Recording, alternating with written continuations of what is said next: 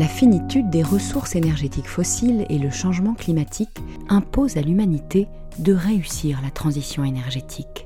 L'augmentation des températures atteint des niveaux sans précédent en raison des émissions de gaz à effet de serre. Les activités humaines et l'utilisation massive d'énergie fossile pour l'industrie, le transport et le chauffage sont largement responsables de ce dérèglement climatique. Mais quelle énergie décarboner demain pour remplacer les énergies fossiles Et quelle pourrait être la place du gaz dans cet avenir décarboné Bonjour à toutes et à tous et bienvenue dans ce podcast proposé par l'IHEST, l'Institut des hautes études pour la science et la technologie, qui forme les cadres dirigeants à la prise de décision fondée sur les connaissances et la démarche scientifique. Nous vous proposons la synthèse d'un rapport éclairant consacré à la place du gaz dans la transition énergétique. Ce travail, réalisé par les auditeurs de la promotion Eddie Lamar, s'inscrit dans le cycle national de formation 2022-2023.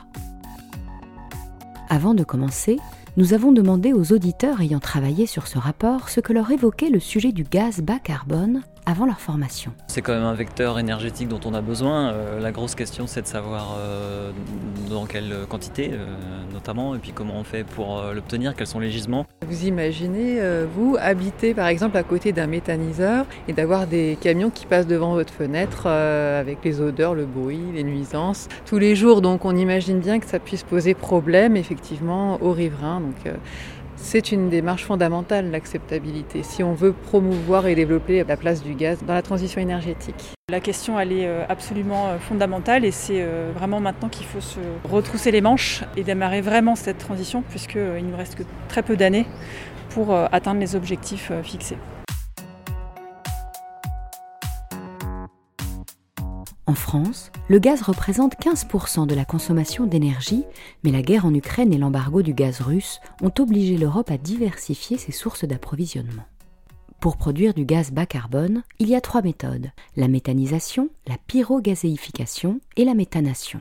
La méthanation transforme le CO2 et l'hydrogène en méthane, tandis que la pyrogazéification chauffe les matières organiques à haute température pour produire un gaz de synthèse. Quant à la méthanisation, déjà bien industrialisée en France, elle consiste à transformer des matières organiques en biogaz.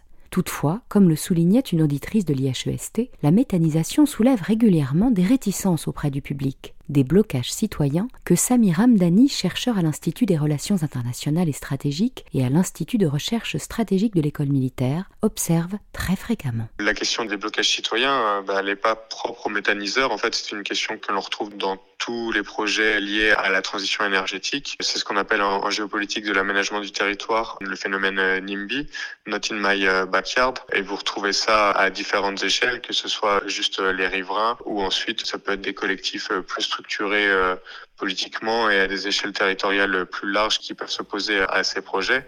Mais euh, vous avez ça tant pour les méthaniseurs que pour les éoliennes, que pour en fait n'importe quel projet d'aménagement du territoire. La quête de la neutralité carbone d'ici 2050 engendre une multitude de scénarios énergétiques portés par des acteurs nombreux mais trop peu coordonnés. Ces scénarios reposent sur des hypothèses quant à la répartition des ressources énergétiques primaires, nucléaire, solaire, éolien, hydraulique ou encore biomasse, et évaluent différents paramètres comme leur empreinte carbone, leur efficacité énergétique et le coût global du système associé.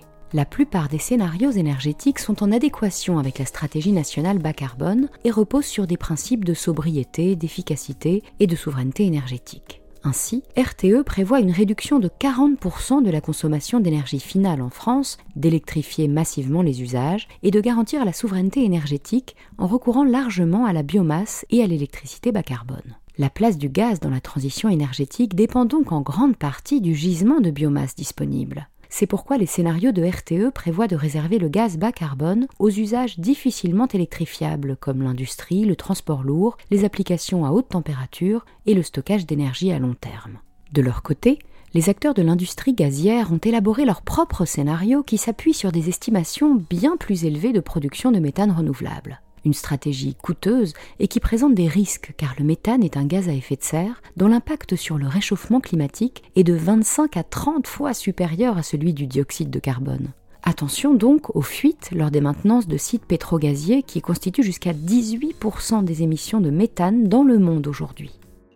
Il apparaît donc nécessaire d'organiser un dialogue entre les acteurs du secteur sous l'égide de l'État en impliquant toutes les parties prenantes du système énergétique national.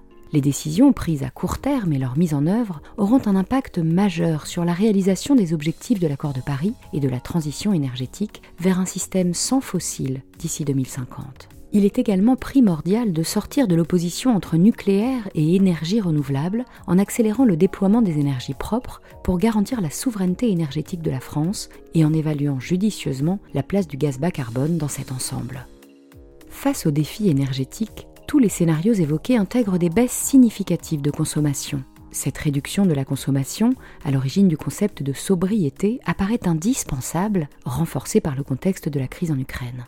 C'est dans cette optique qu'un plan de sobriété énergétique a été lancé en juillet 2022 par le gouvernement pour consommer moins d'énergie, mutualiser les équipements et faire face au risque de pénurie. Mais cela implique un changement comportemental à la fois des consommateurs et des entreprises, en particulier dans les secteurs énergivores comme l'industrie chimique et la métallurgie.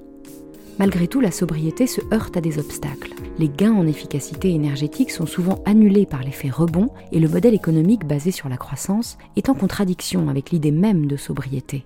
La croissance liée à une consommation continue et en perpétuelle augmentation n'est plus envisageable sur une planète avec des ressources de plus en plus limitées. Alors pour atteindre les niveaux de sobriété souhaités, il faut travailler sur les gains d'efficacité et revoir nos modèles de société. Agir pour le climat, la biodiversité et la qualité de vie implique aussi de changer les mentalités et de proposer de nouveaux récits désirables qui soient compatibles avec les limites planétaires. Mais s'il est admis que ces changements structurels sont nécessaires, ils rencontrent de nombreux freins et les responsables politiques ont du mal à imposer des restrictions, comme le déplore Samir Hamdani. On a peur de bousculer l'électeur dans son mode de vie, mais c'est une réflexion à très court terme. C'est une réflexion euh, à l'échelle d'un mandat de 5 ans et au bout duquel il faut se faire réélire, puisque euh, de toute manière, de par les contraintes planétaires, les modes de vie vont changer, vont devoir changer. Donc il vaut mieux anticiper ces changements, les gérer intelligemment, de manière planifiée et coordonnée. Et justement, la planification, c'est une clé de la sobriété. Et ça, malheureusement, les politiques ont du mal à s'en saisir parce qu'ils réfléchissent à 5 ans et pas à 10, 15, 20. Et voilà, donc ils ont peur d'opérer des changements progressifs, sauf qu'on va se retrouver à un moment au pied du mur où les changements seront radicaux, bien plus douloureux parce qu'ils n'auront pas été planifiés.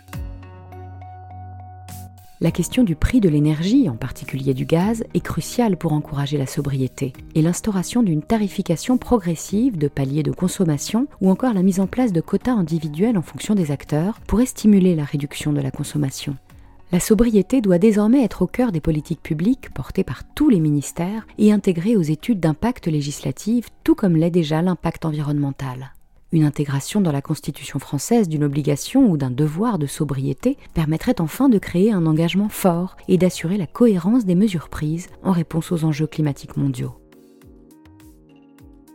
L'avenir du gaz naturel en France dépend de la capacité à produire du biogaz à un coût compatible avec les contraintes de compétitivité du système énergétique les pouvoirs publics ont un rôle central à jouer pour construire un nouveau modèle économique et écologique qui permettra à la filière de production de gaz bas carbone de se développer.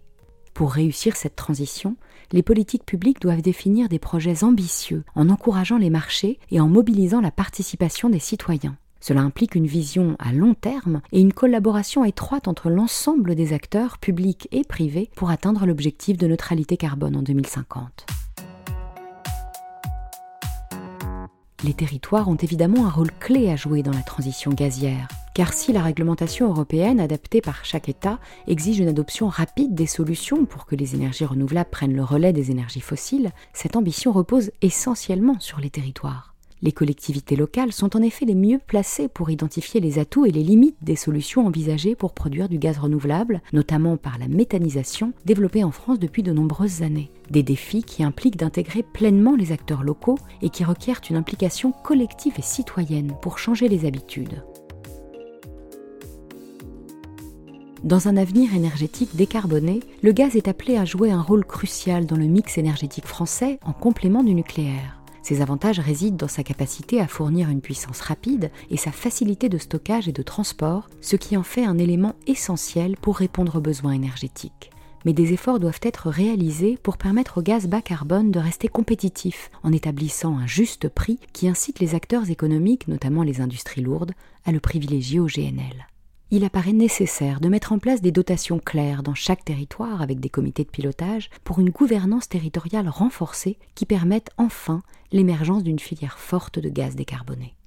Sur un plan plus technique, fort du retour d'expérience de plusieurs années de pratique de méthanisation en France, il apparaît opportun de rationaliser le processus de mise en place des méthaniseurs dans les territoires pour augmenter la production de gaz renouvelable. C'est la fin de ce podcast. Merci de nous avoir écoutés. Vous pouvez retrouver l'intégralité de ce rapport sur la place du gaz dans la transition énergétique sur le site de l'IHEST et écouter les podcasts de l'Institut sur toutes vos plateformes d'écoute. À bientôt!